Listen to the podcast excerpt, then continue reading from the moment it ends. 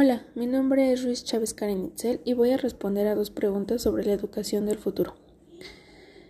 Y la primera de ellas dice, ¿qué parte del trabajo docente no podría ser llevado a cabo por la inteligencia artificial?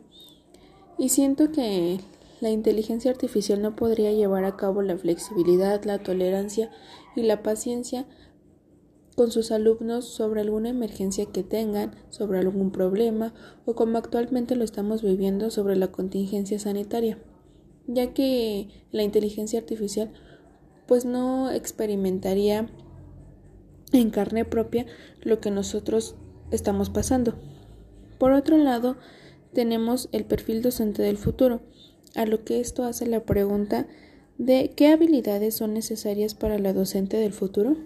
En primer lugar, yo, yo pondría que debería ser cercana a la realidad, ya que además de la formación académica e intelectual, es imprescindible contar con la capacidad de recrear situaciones reales que impliquen la creación de retos para los alumnos.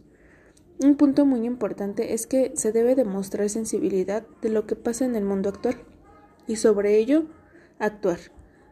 Otro punto muy importante es que el docente debe ser un innovador constante, ya que debe de romper con el paradigma de la educación tradicional y este es un reto bastante importante para los docentes del futuro, ya que actualmente todavía podemos ver que muchos docentes usan el método de memorizar conceptos, lo cual eso ya no provoca en los alumnos un aprendizaje significativo.